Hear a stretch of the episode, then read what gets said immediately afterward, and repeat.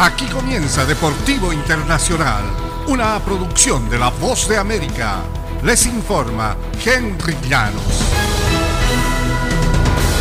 En el fútbol americano de Estados Unidos, Deshaun Watson, quarterback de los Browns de Cleveland, purgará una suspensión de 11 partidos sin goce de sueldo, pagará una multa de 5 millones de dólares y se someterá a una evaluación y un tratamiento profesional como parte de un arreglo con la NFL. El acuerdo surge después de que la liga buscaba una sanción incluso mayor para el quarterback tras acusaciones de agresión y acoso sexual que presentaron contra él 24 mujeres.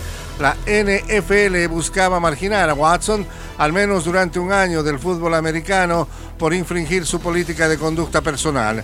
Las mujeres decían que el jugador las hostigó y en algunos casos las agredió sexualmente durante sesiones de masaje terapéutico solicitadas cuando era jugador de los Texans de Houston.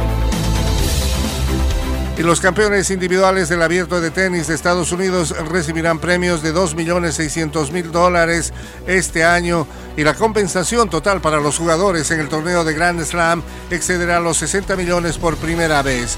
La Asociación de Tenis de Estados Unidos anunció el jueves que se repartirá un mayor monto en las primeras rondas tras consultas con los consejos de jugadores de las giras de hombres y también de mujeres.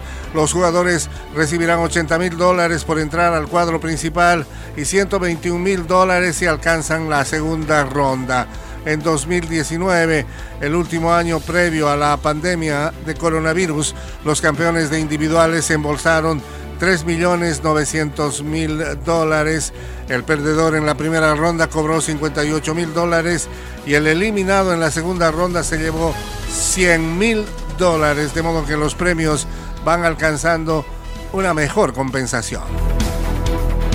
Y después de sufrir una derrota ante Dimitri Bivol en mayo pasado, Saúl El Canelo Álvarez admitió sentirse cansado en la segunda mitad de la pelea para evitar que se repita esto en su tercera pelea ante Gennady Golovkin. El Canelo reincorporó el trote a sus entrenamientos por primera vez en cuatro años. Álvarez incursionó en la división de los semipesados para medirse ante Big Ball, pero el ruso se impuso por decisión unánime. El ídolo mexicano de 32 años reconoció después del combate que tras el quinto asalto se sintió cansado. Me dolió muchísimo perder, a nadie le gusta perder, pero así es esto y de hombre hay que aceptar, dijo Álvarez en una entrevista con la prensa donde desnudó sus debilidades.